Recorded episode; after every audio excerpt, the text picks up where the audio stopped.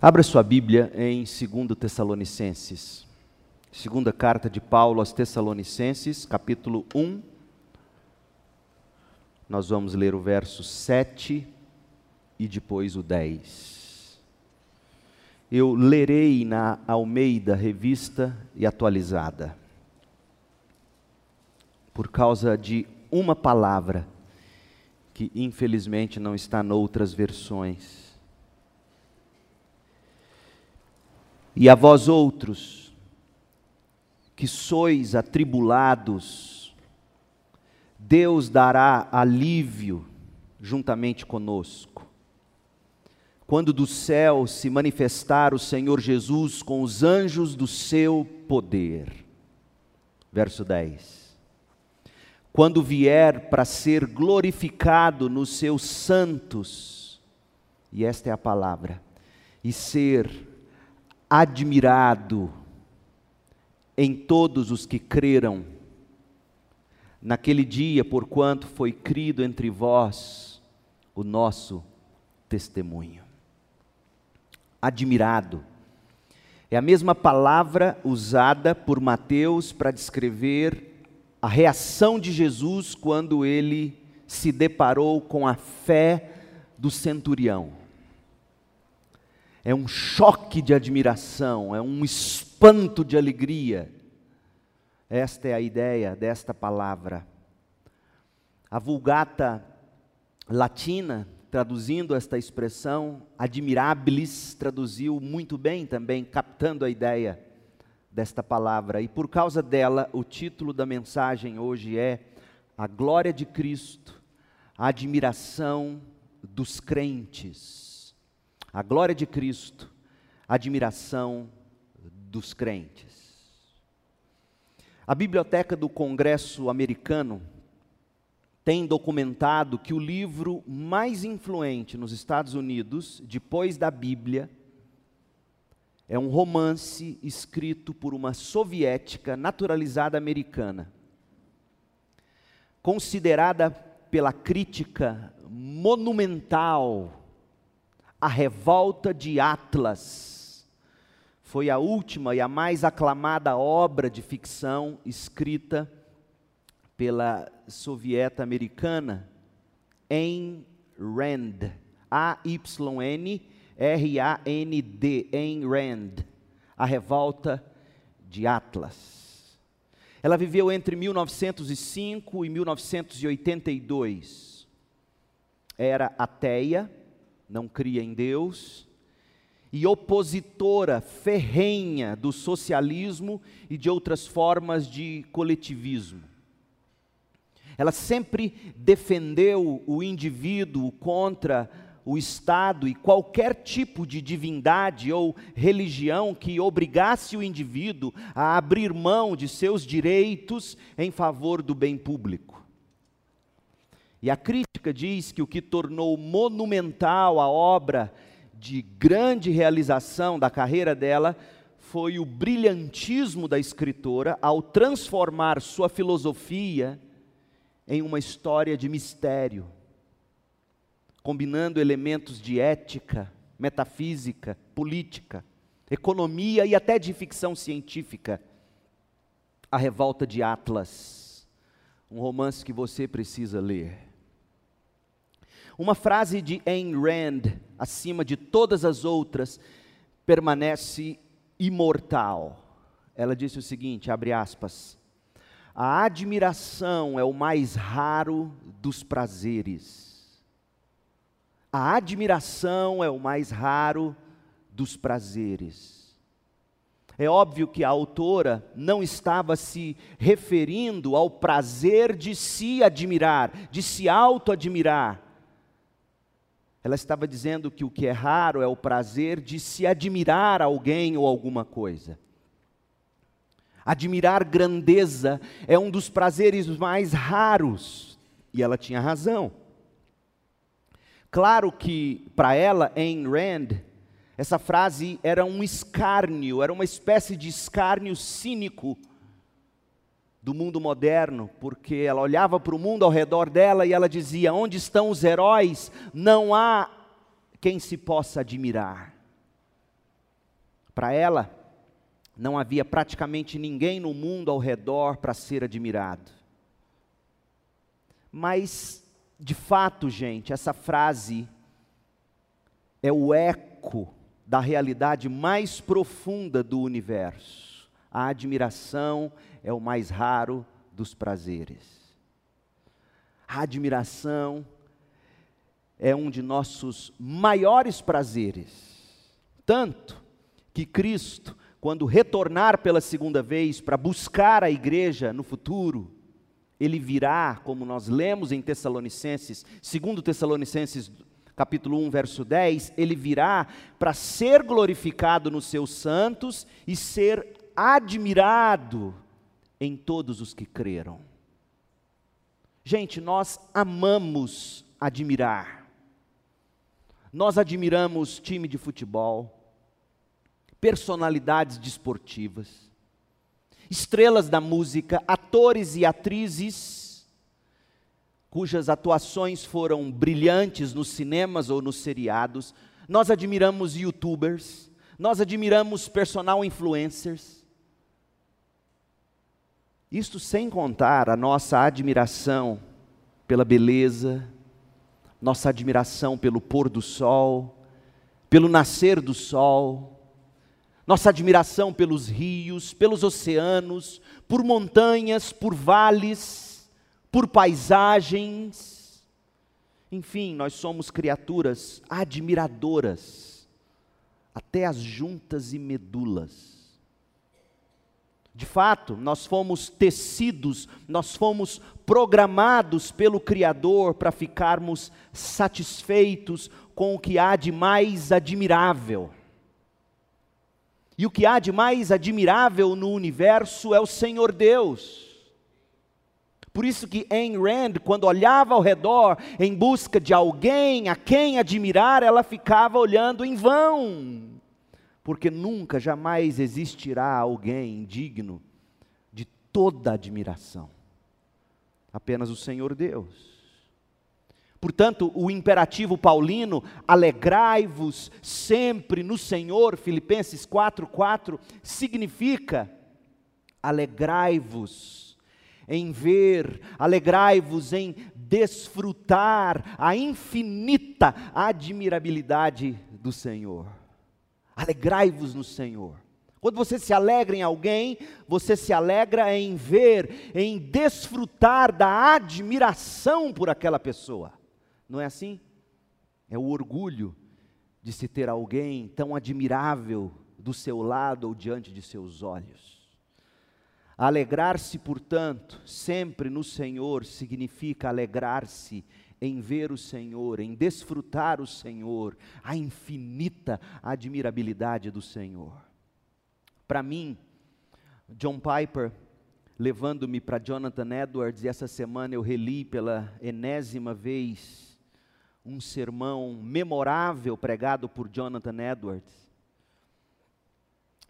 Edwards observou que a beleza de Cristo, as excelências de Cristo, que satisfazem o desejo humano, desejo este de máxima excelência, o ser humano busca a máxima excelência, o ser humano busca a máxima beleza, o ser humano busca a máxima satisfação. Então, Edwards vai dizer que, a, que as excelências de Cristo são vistas com mais clareza quando a gente olha para Jesus e enxerga as diversas excelências, ou a surpreendente, esta é uma palavra eduardiana, de Jonathan Edwards, a, a surpreendente justa posição, conjunção de coisas aparentemente tão antagônicas.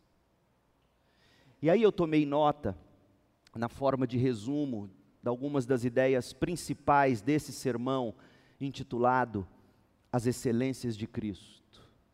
Está em português, você encontra no Estandarte de Cristo. E você pode ler depois, não agora.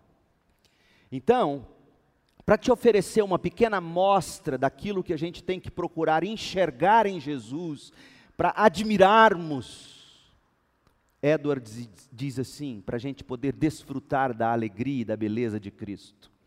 Edward diz que a pessoa de Cristo reúne, e eu quero que você preste atenção nas coisas aparentemente tão distintas. Pra, antes de ler aqui, deixa eu te dar um exemplo. Suponhamos que Bill Gates, fundador da Microsoft, entrasse no nosso culto, sentasse aqui, e a gente soubesse que ele acabou de se converter a Cristo, terminado o culto, ele se sentasse conosco ali à mesa, na comunhão que a gente sempre tem após o culto. Hoje, a propósito, teremos deliciosa pizza. Então, Bill Gates senta ali com a gente. E a gente descobre que, além de ele ser crente, agora ele fala um pouco de português, aquele português um pouco meio assim arrastado. E você então puxa assunto com Bill Gates e você descobre que ele é gentil, humilde, gente boa, preocupado com você, pergunta sobre você. O Itamar traz um picolé de coalhada para ele, entrega o picolézinho, ele chupa aquele picolé, fala: Muito bom, Itamar, esse picolé de coalhada, muito bom mesmo. E aí você termina, você vai para casa com que tipo de sentimento? Gente, Bill Gates, um dos homens mais ricos do mundo, mais poderosos do mundo, tão humilde, tão simpático, tão acessível. Não é isso que você busca nas pessoas? Você busca nas pessoas contrastes. Você busca nas pessoas essas diferenças, poder, soberania e humildade, acessibilidade, gentileza.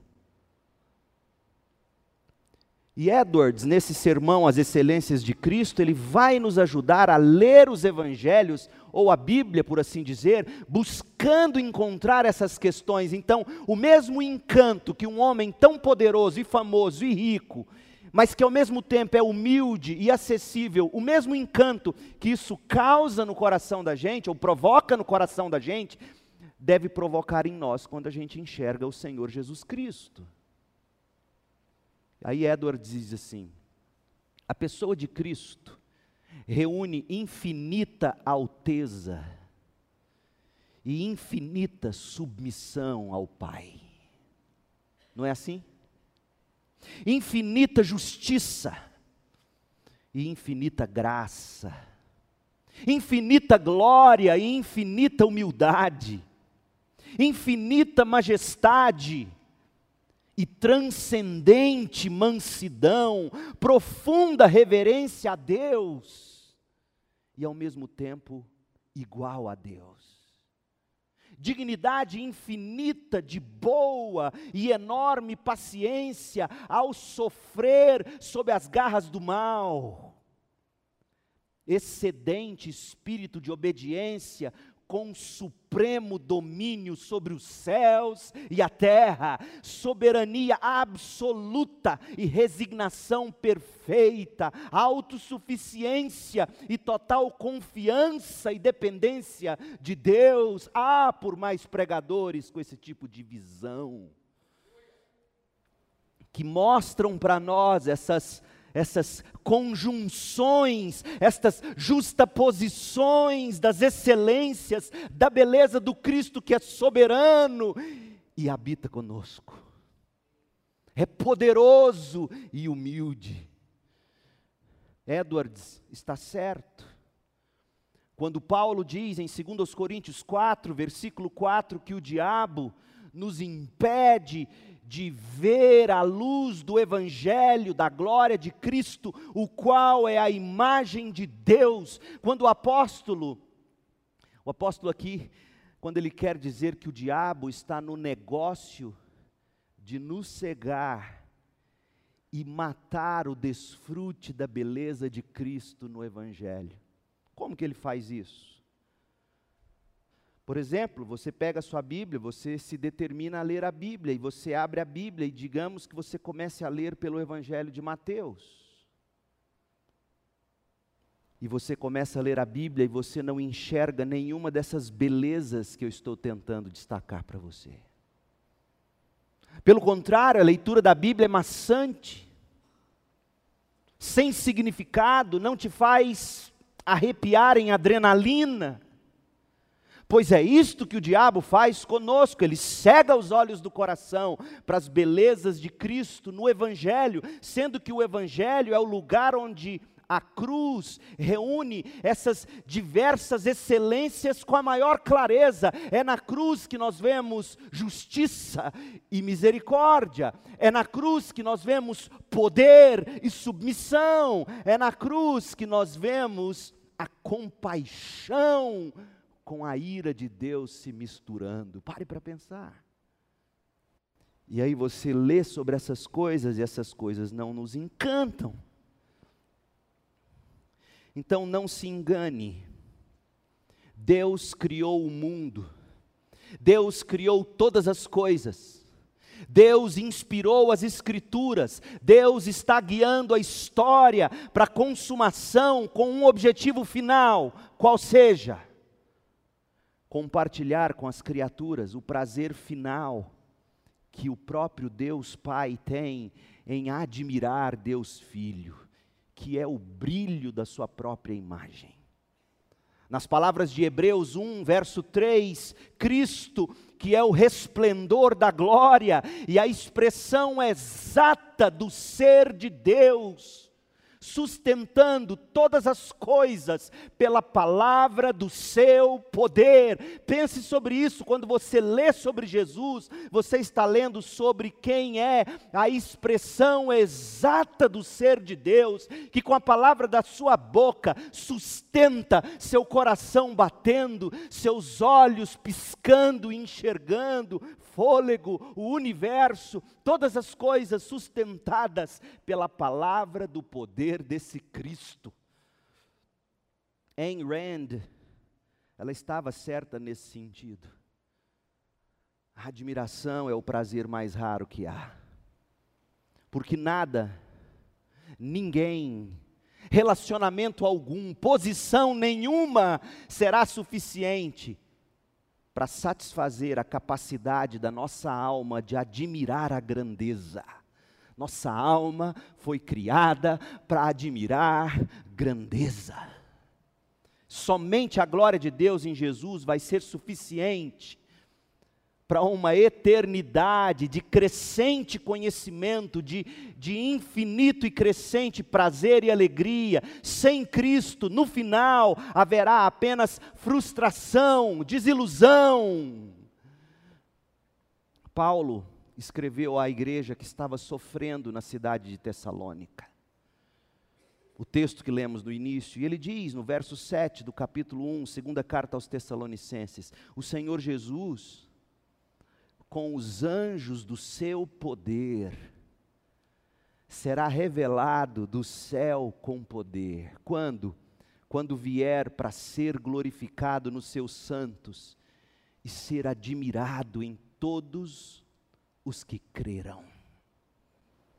Em outras palavras, gente, na consumação da história, quando Jesus descer para completar todos os seus propósitos, o objetivo final será a seguinte realização: Cristo será admirado por todos os que creram. E o restante, aqueles que não creram, serão banidos da presença de Deus e da glória do seu poder. Como eu disse, a Vulgata Latina traduz o grego por trás de admirado como admir, admir, admirabilis. Pronto, admirabilis. Quando ele, Cristo, vier naquele dia para ser admirabilis, admirado por todos os que creram nele. A palavra grega é taumazo, maravilhar-se, ser surpreendido, ficar chocado com admiração, com espanto, a consumação da história será a plena admiração de Jesus Cristo. A glória de Cristo, a admiração da glória de Cristo, não será apenas a consumação da história. Esta é a boa nova. Conforme nós já vimos nesta série de mensagens, esta sendo a terceira, a glória de Cristo, a admiração ou o desfrute da glória de Cristo é a alma do Natal, é o que a gente celebra no Natal, é o ânimo para quem está sofrendo. Mas hoje à noite, eu quero que você veja comigo que a glória de Cristo, a admiração dessa glória, o desfrute dessa glória, é o assoalho para quem trilha os caminhos incertos do amanhã. É o antídoto para se combater o pecado e as tentações, é a alegria do coração de todo aquele que crê em Jesus Cristo. Então, como é que a glória de Cristo, esta, esta é a pergunta que responderemos hoje à noite, como é que a glória de Cristo serve como assoalho para eu pisar os pés enquanto eu caminho rumo ao incerto amanhã? Como é que a glória de Cristo serve de antídoto para me ajudar a combater o pecado no meu coração. Onde, mesmo num lugar como esse, santo, por se fazer presente o povo santo, Cristo, o Espírito de Deus passeando entre nós, em nós, e mesmo num lugar e numa atmosfera como essa, o nosso coração borbulhando de pecados. Olhares secundários atração física pecaminosa, pensamentos indevidos. Como é que eu e você combatemos esse pecado recorrente, escravizador, usando a glória de Cristo? Porque, aliás, é a única forma de combatermos o pecado, a glória de Cristo. Como é que a glória de Cristo serve de alegria para o nosso coração? Então vamos lá. O assoalho para os peregrinos. Como enfrentar o amanhã? Abre em Filipenses 4. Vamos ler o verso 4 a 7. Paulo diz assim: Paulo está escrevendo da prisão, Paulo está preso, escreve a carta que mais fala de alegria, demonstrando para nós que alegria é um estado de espírito em Cristo e não fruto de circunstâncias. Paulo, que não sabia como seria o amanhã dele, pense bem comigo, poderia ser decapitado, morto pela injustiça do sistema jurídico romano, naquele contexto onde os romanos, pressionados pelos judeus, queriam que Paulo morresse a qualquer custo. Imagine você, Paulo, sem saber o que seria o seu amanhã. Como é que a glória de Cristo ajudava Paulo a enfrentar o amanhã? Verso 4.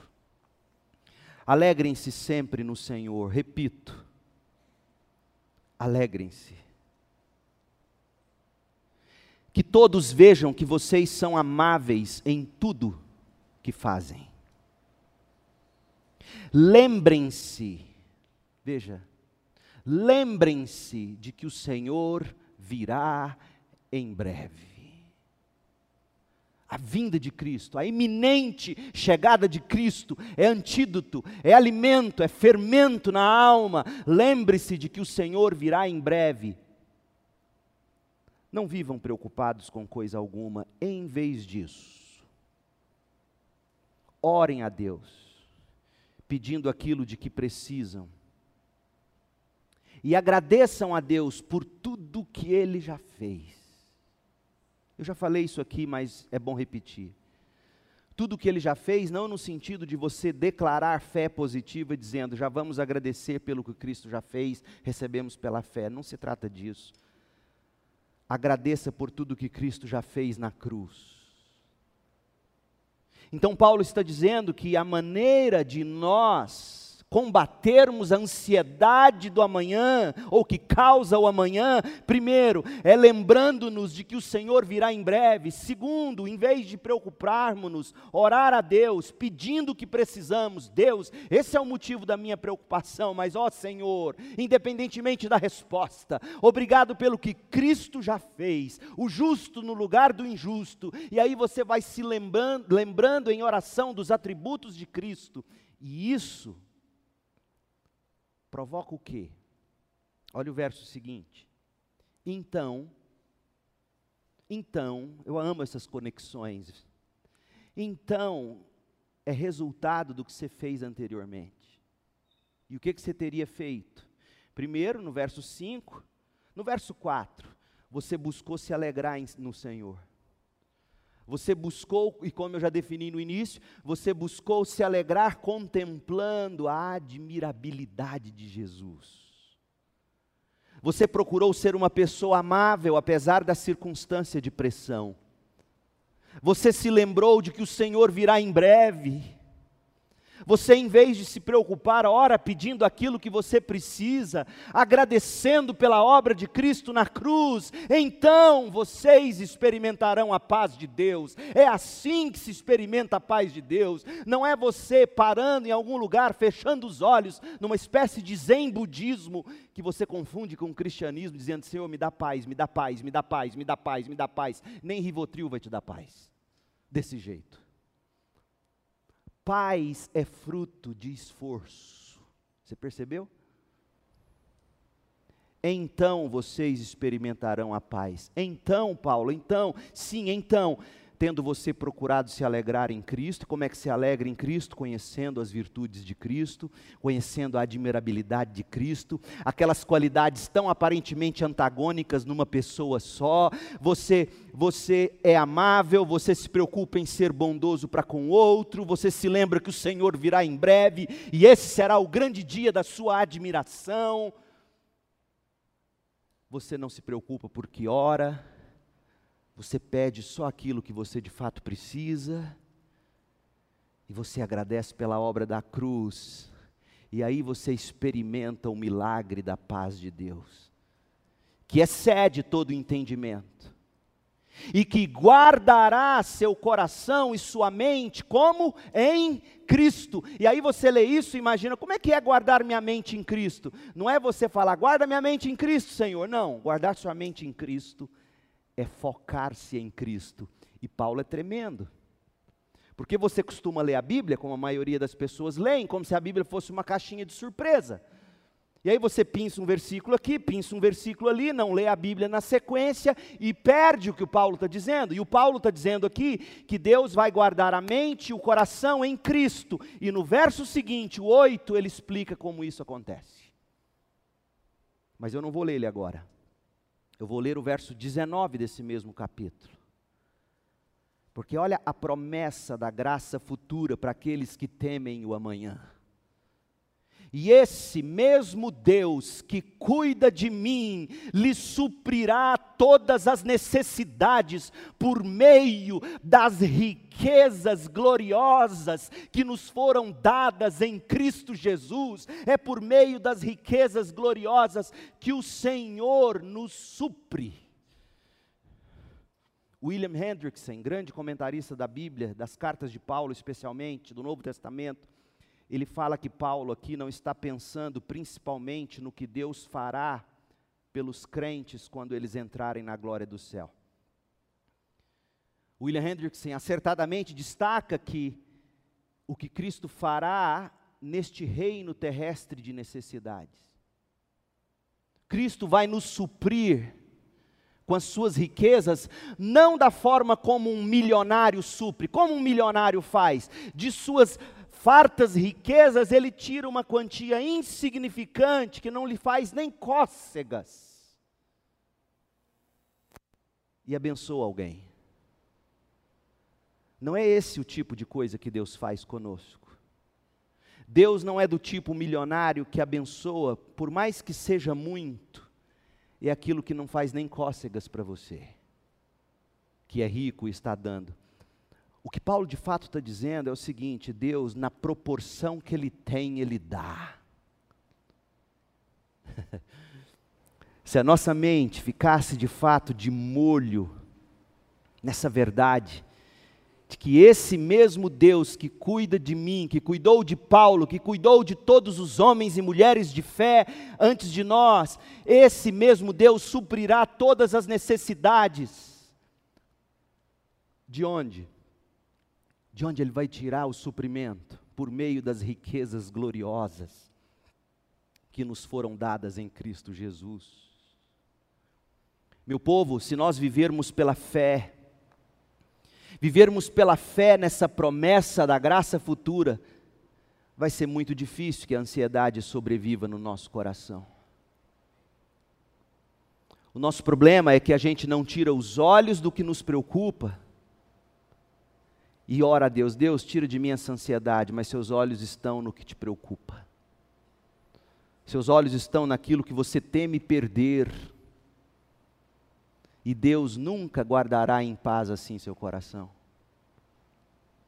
Porque você está dizendo, Deus, o que eu mais quero é isso, eu não posso perder isso aqui, então eu estou ansioso com medo de perder, então por favor, tira essa ansiedade de mim. E seus olhos estão naquilo que você não quer perder. Não é assim? E Paulo está dizendo o seguinte: o grande milagre não é você deixar de ficar ansioso.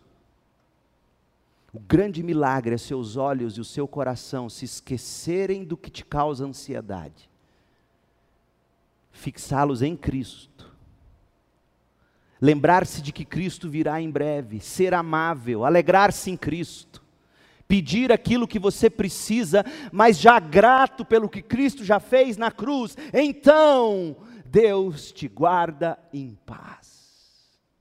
Por quê? Porque seus olhos não estão mais naquilo que você teme perder. Seus olhos estão em Cristo. De onde eu tiro isso? Do que Paulo fala.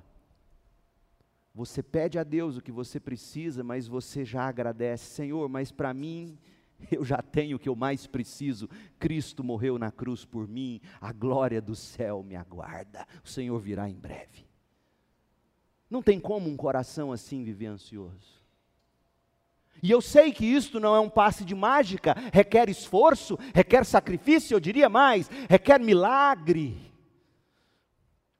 Você tem que se agarrar a promessas como Isaías 41, 10, que diz: Não temas, porque eu sou contigo não te assombres, porque eu sou teu Deus, eu te fortaleço, eu te ajudo, eu te sustento com minha destra fiel. As riquezas gloriosas que nos foram dadas em Cristo Jesus, fé nessa graça, supre de forma abundante nossos temores. A gloriosa graça de Cristo, ela vai ser sempre o assoalho para os peregrinos poderem firmar seus pés e andarem sem vacilar. Agora de volta ao que Paulo falou. Verso 7. Filipenses 4, 7. No verso 4, alegrem-se no Senhor.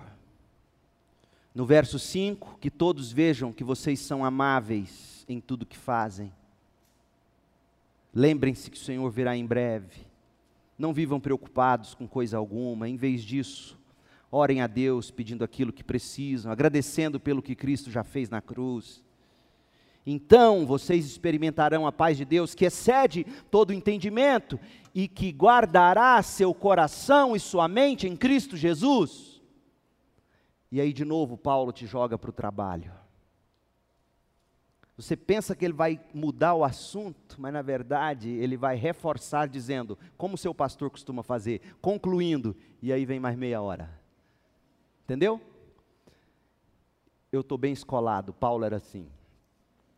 Verso 8. Por fim, irmãos, quero lhes dizer só mais uma coisa.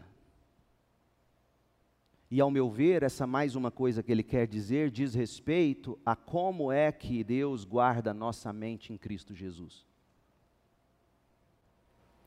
Só mais uma coisa sobre como Deus guarda nossa mente em Cristo Jesus. Concentrem-se em tudo que é verdadeiro, tudo que é nobre, tudo que é correto, tudo que é puro, tudo que é amável, tudo que é admirável, pensem no que é excelente e digno de louvor. Defina tudo isso numa palavra para mim. Quem é verdadeiro? Quem é nobre? Quem é correto? Quem é puro? Quem é amável? Quem é admirável? Quem é digno de louvor? Quem é excelente? Cristo Jesus. Pense em Cristo Jesus continuem a praticar tudo que aprenderam e receberam de mim, tudo que ouviram de mim e me viram fazer, então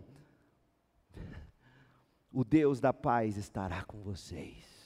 Guardar a mente em Cristo significa tire os olhos daquilo que você teme perder, tire os olhos daquilo que te aflige e para de simplesmente pedir: me dá paz, me dá paz, tira essa ansiedade, tire os olhos disso, coloque seus olhos em tudo que é verdadeiro. Paulo poderia ter dito o seguinte: coloque seus olhos em Cristo e Deus guardará seu coração em Cristo. Poderia ou não poderia ter dito isso? Mas por que, que ele não disse? Hã? É assim que você tem que ler a Bíblia, fazendo perguntas. Porque Ele está te ensinando a olhar para Cristo e enxergar aquilo que você precisa ver de Cristo. Cristo não é um mero conceito teológico, evangélico. Cristo é a incorporação da verdade, da nobreza, do que há de mais correto, de mais puro, tão puro que uma mulher derrama perfume nos seus pés, seca-os com seus próprios cabelos, e não há um sentimento lascivo sequer no coração do Mestre.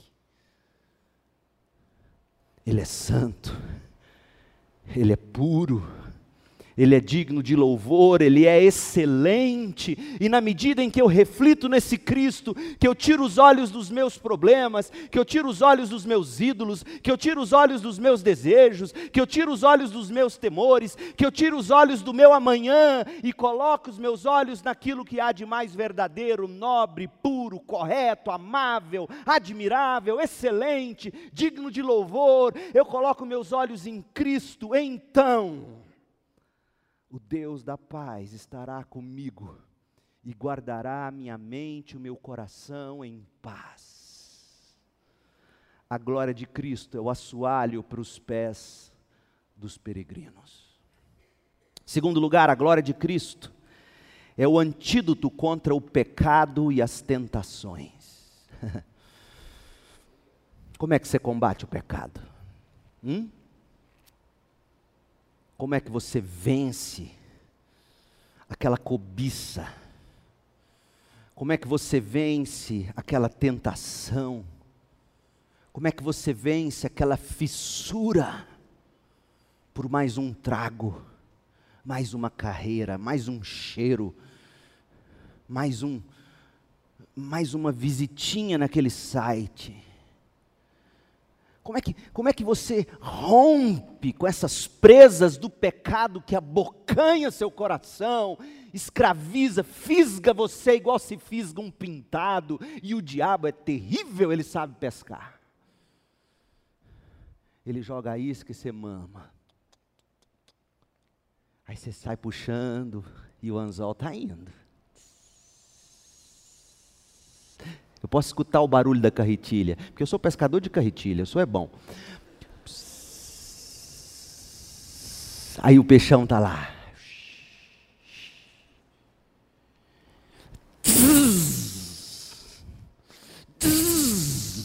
Sai dessa. Fisgou você. Como é que você rompe com esse pecado? Não há outra maneira de você romper com o pecado se você não encontrar um prazer maior que o do pecado. É ilusão você achar que rompe o pecado dizendo não vou mais pecar. Quem assim procede está dizendo: pecarei na primeira oportunidade que o pecado me der.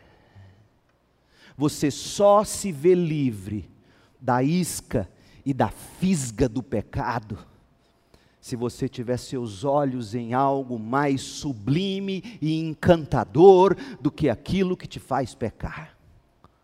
E não sou eu que estou dizendo isso. Segundo os Coríntios 3:18. Segundo os Coríntios 3:18. Portanto, todos nós dos quais o véu foi removido, dos olhos, os olhos, as escamas foram arrancadas, o véu foi removido e agora a gente enxerga a glória de Cristo. Todos nós, dos quais o véu foi removido, podemos ver e refletir o que? A glória do Senhor. E o Senhor, que é o Espírito, nos transforma gradativamente a sua imagem gloriosa, aquilo que nós mais admiramos em Cristo, aquilo que mais o nosso coração se encanta em Cristo, a sua verdade, a sua pureza, a sua nobreza, a sua excelência, a sua dignidade, tudo aquilo que em Cristo me encanta, o Espírito vai gradativamente me tornando aquela imagem, e aí eu deixo de ser alguém que mente e vou me tornando verdadeiro, vou me tornando puro, vou me tornando nobre, digno de confiança, vou me tornando a imagem daquele Cristo que me fisgou com a glória da sua beleza. Não há maneira de você ser santificado cristão se você não está se encantando com Cristo, você está sendo encantado por algum outro prazer e ponto final.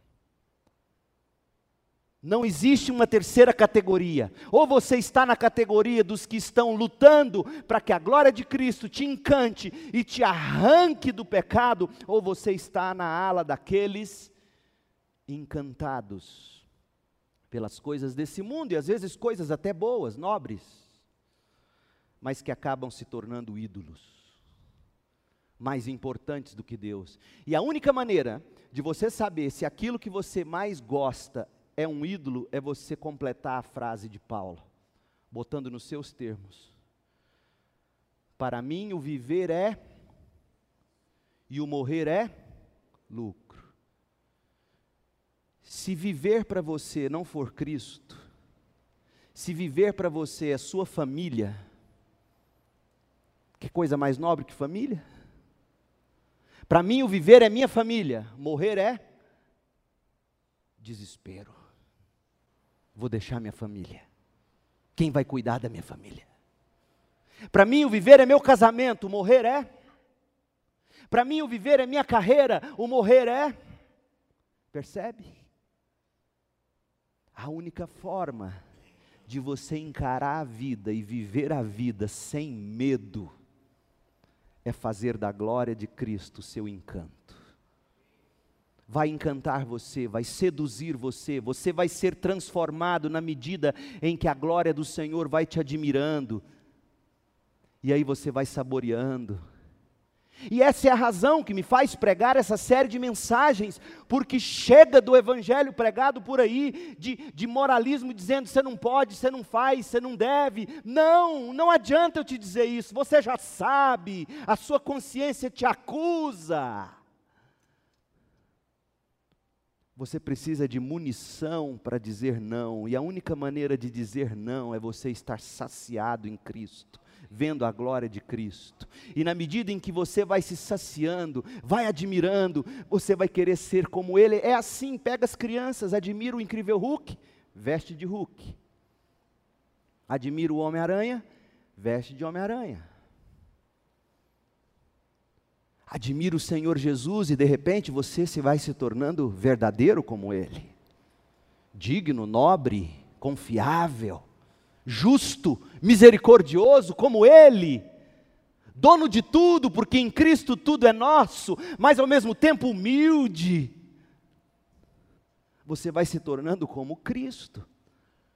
Esse prazer na glória superior de Cristo, superior às glórias do pecado, é o antídoto contra o pecado e a tentação. Funciona da seguinte forma: você fica face a face com Cristo, o Cristo da Bíblia. Você está lendo a Bíblia, lendo a Bíblia. Não é uma abstração da realidade onde você começa a imaginar como Cristo é e faria, em seus passos que faria Jesus. Baboseira isso. Em seus passos que faria Jesus. Para de besteira e olha para a Bíblia e diz: Jesus fez assim, eu devo fazer. Não é em seus passos que faria Jesus é, eu tenho que andar nos passos de Jesus. Pedro escreveu isso. E aí você vai, vai lendo, você vai lendo a Bíblia e o Espírito de Deus vai te iluminando e você vai enxergando, isso vai te encantando, isso vai te empoderando, isso vai te incomodando, isso vai te saciando. Olha como o diabo é astuto. Segundo os Coríntios 4, verso 3.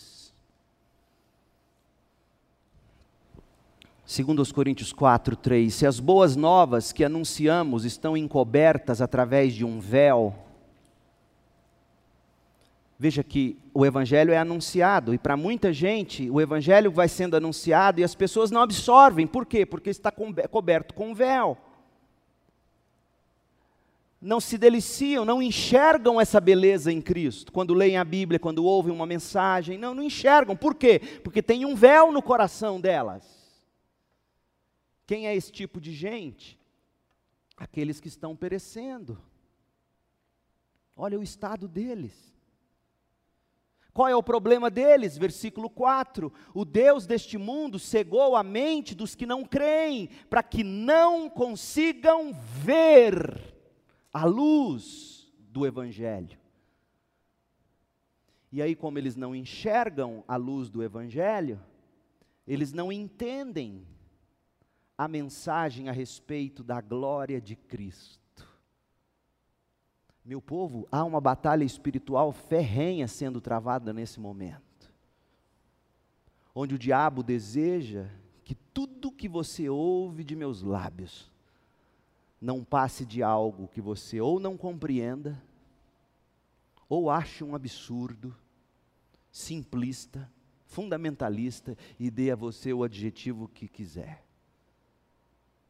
Mas o que o diabo mais deseja é que, primeiro, você não consiga ver luz, para que você não entenda a mensagem da beleza de Cristo.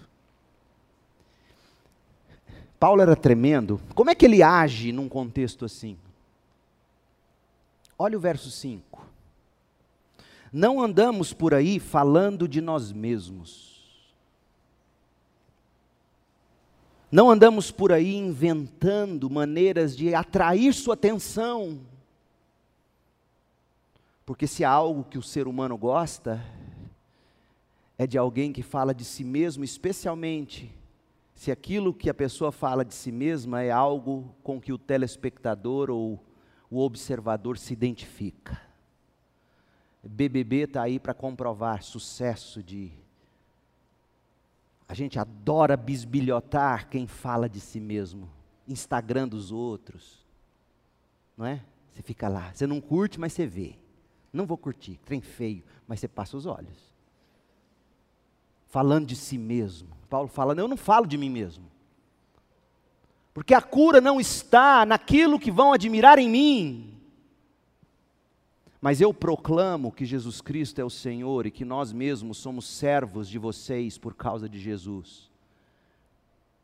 Porque o Deus que disse: haja luz na escuridão, é quem brilhou em nosso coração para que a gente conheça a glória de Deus na face de Jesus. Então, Paulo está dizendo: só há uma maneira das escamas cair dos seus e dos meus olhos. É a gente se voltar para o Evangelho na Bíblia, ler ler ou ouvir, ouvir, ouvir e dizer: Deus, abra meus olhos, faça-me enxergar. Não há outra maneira. Se tivesse, Paulo diria como seria a outra maneira. E ele acabou de dizer: Eu não ando por aí falando de mim mesmo.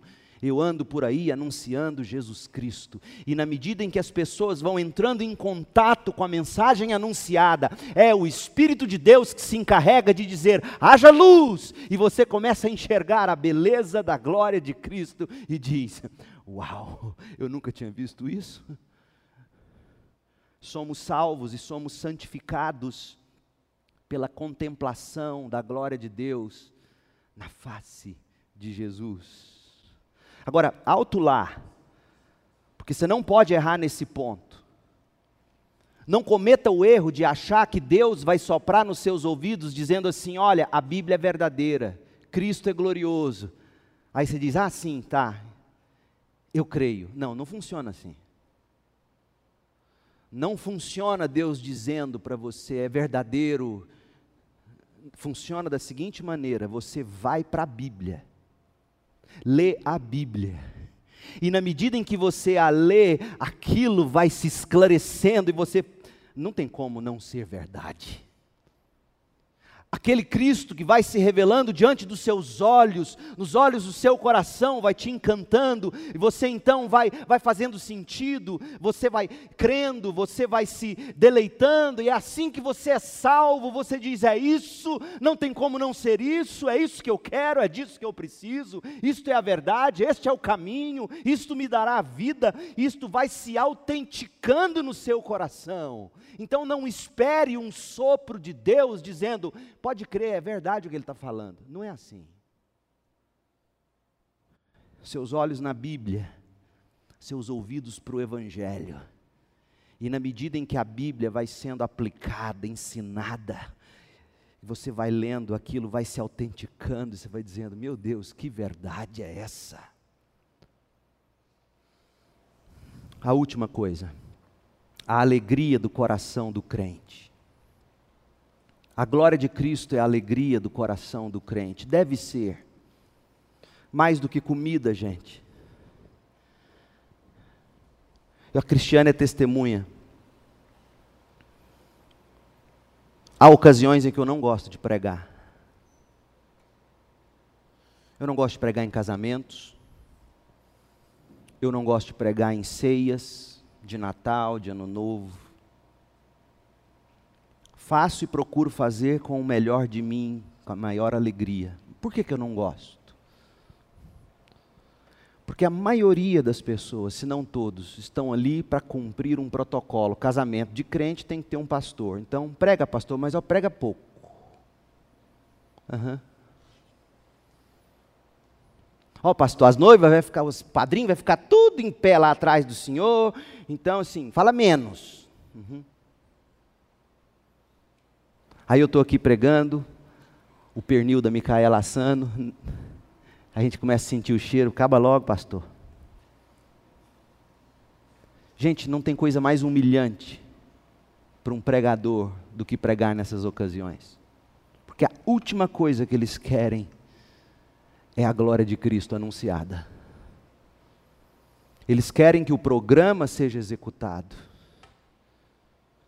Ah, que os próximos casamentos nessa igreja não tenham essa visão. E é, e é óbvio, eu te garanto, eu não vou pregar uma hora no seu casamento. Eu tenho bom senso. É no máximo 15 minutos. Mas não seja você do tipo que quer tudo nessas ocasiões, menos a glória de Cristo. Porque o que vai sustentar sua vida, como eu tenho tentado te dizer, é a glória de Cristo. É você se encantar com isso de um jeito A glória de Cristo é mais importante do que comida, do que bebida, do que seu casamento, do que seus filhos, do que sua vida. A graça de Deus é melhor que a vida. A prova disso está em Efésios. Abre em Efésios 1, de 4 a 6. E veja por que, que Deus criou o universo. Você já parou para pensar por que, que Deus criou o universo? Por que, que Ele permitiu a queda? Por que, que ele planejou a salvação, a redenção? Por que, que ele enviou Jesus? Por que, que ele fundou a igreja? Em que direção ele está guiando a história? Qual é o propósito disso tudo? Efésios 1, de 4 a 6. Mesmo antes de criar o mundo, Deus nos amou e nos escolheu em Cristo. Oh, meu Deus! A igreja vem antes do seu casamento. A igreja, Cristo, o corpo de Cristo. O casamento existe para ilustrar o amor de Cristo pela igreja. E eu ouço pregadores dizendo: a primeira instituição no coração de Deus foi sua família. Eu falo, tudo bem que foi a primeira escrita lá em Gênesis. Mas a revelação de Deus, ela é progressiva antes de Deus criar o mundo, o que estava no coração dele era o Cristo e seus eleitos, a saber, a igreja. Eu e você em Cristo, antes de tudo ser criado, nos escolheu em Cristo. Para quê? Para sermos santos e sem culpa diante dele. Esse é o propósito do universo. Ele nos predestinou para si, para nos adotar como filhos por meio de Jesus Cristo. E por que que Deus permitiu a gente ter maternidade, paternidade, para a gente entender o tipo de amor envolvido quando um pai, uma mãe pega um recém-nascido e põe no colo e chora e ri, e aquele bichinho horroroso com cara de joelho, e a mamãe diz: "Que coisa linda esse neném". Não é não, ainda não está feio ainda. Só eu nasci bonito. Sério, eu tenho uma pulseirinha lá em casa. Eu fui intitulado o rei do berçário. Ah, oh, povo de Deus. Mas deixa eu te contar uma coisa, era só eu naquela noite. Então, por que que Deus criou filhos? Para a gente entender o tipo de amor que existe do pai pelo filho conforme o bom propósito da Sua vontade. Deus assim o fez, para o louvor da Sua gloriosa graça, que Ele derramou sobre nós em Seu Filho amado. Gente, esta é a afirmação mais definitiva da carta aos Efésios. É o motivo da predestinação, da eleição, a razão de ser da santidade, da retidão, da salvação. Qual é o fim de todas as coisas? Para o louvor de Sua gloriosa graça, e aqui está o deleite do coração do crente. Eu e você estávamos no coração de Deus antes da fundação do mundo, não para nos sentirmos importantes, porque se há um importante é Ele. Nós estávamos no coração de Deus no, desde antes encontrando prazer, louvando essa graça gloriosa, que apesar de mim, do meu pecado horroroso, o Senhor me escolheu, independentemente do que eu faria, Ele me escolheu, Ele me amou com amor eterno, Ele me atraiu, Ele me salvou em Jesus, Ele colocou em mim arrependimento, Ele colocou em mim fé, Ele é o autor e o consumador da minha fé. Então, essa é a alegria do crente, é para isso que nós existimos e por isso nós ainda estamos aqui, e este será o propósito da eternidade inteira. Paulo volta a falar sobre isso nesse mesmo capítulo, verso 12. O propósito de Deus. Qual é o propósito de Deus para a sua vida? Às vezes a gente fica debatendo: qual é o propósito de Deus para a minha vida? O propósito de Deus era que nós, os primeiros a crer em Cristo, louvássemos a Deus e lhe dessemos glória. Esse é o propósito. Verso 14: o Espírito é a garantia de nossa herança até o dia em que Deus nos, resgata, nos resgatará como sua propriedade. Para quê? Para o louvor da sua glória. Essa é a nossa herança. Viver louvando a glória de Deus. Essa é a nossa herança. Viver gritando gol, gol, gol, mas no céu não é gol. Glória, Glória, glória e aleluia. Glória, glória e aleluia. Glória, glória, aleluia. Vencido tem Jesus. Isso é o céu. Foi por isso que nós fomos criados nas próximas mensagens, Deus permitindo, eu quero apresentar para vocês algumas vinhetas dessa glória de Cristo. Coisas do tipo: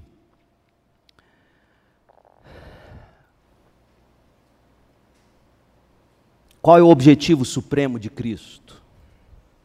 A divindade de Cristo, a excelência de Cristo, a alegria de Cristo, o poder de Cristo. Eu quero e eu peço, eu oro ao Espírito Santo de Deus, pedindo que Ele nos ilumine nessa jornada, nos revelando esse Cristo tão encantador,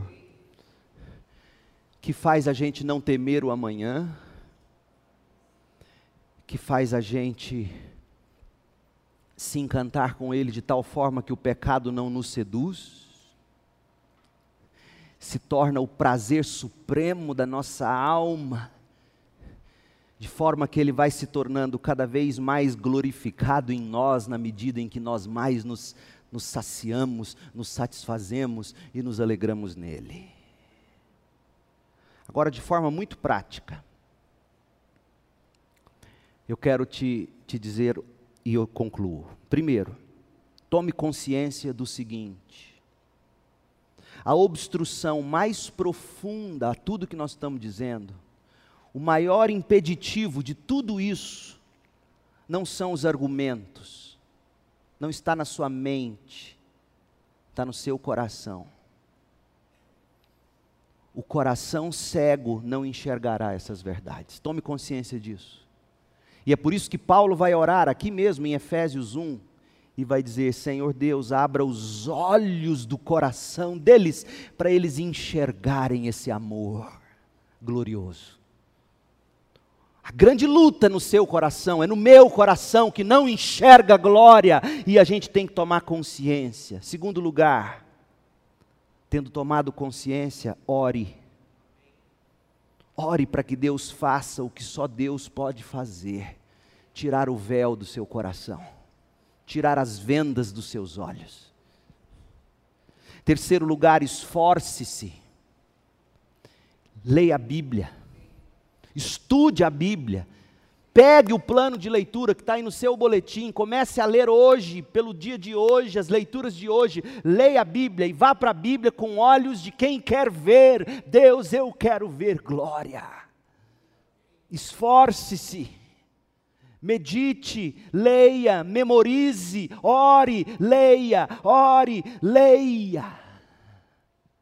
Então, a paz de Cristo guardará seu coração. Em quarto lugar, confie. Confie nas palavras de Jesus. Tome consciência, ore, esforce-se, confie e por fim desfrute. Desfrute aquilo que há de mais admirável no universo, a glória de Cristo. Leia a Bíblia, leia o Novo Testamento especialmente e procure ver essa justa posição, essa conjunção de aparentes opostos maravilhosos, a realeza de Cristo casada com a sua submissão, a justiça casada com a graça, a glória casada com a humildade, a majestade com a mansidão, a reverência com a igualdade a Deus, poder com paciência, domínio com obediência, soberano, mas resignado, submisso, autossuficiente, mas totalmente dependente do Pai. Olhe para esse Cristo e desfrute dele. Faça dele o seu salvador íntimo e pessoal. Sabe que uma das únicas vezes que Paulo usa o pronome no singular no que diz respeito à salvação é Gálatas 2:20.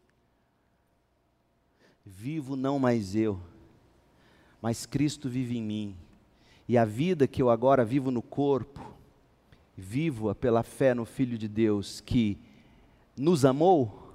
Não, não é plural, é singular, que me amou e se entregou por mim. Faça de Cristo o seu Salvador hoje à noite. Abra seu coração e diga: Eu quero sentir esse amor. Eu quero receber esse perdão. Eu quero receber essa salvação. Eu quero viver encantado com a glória de Jesus. Feche os seus olhos, eu vou orar por você.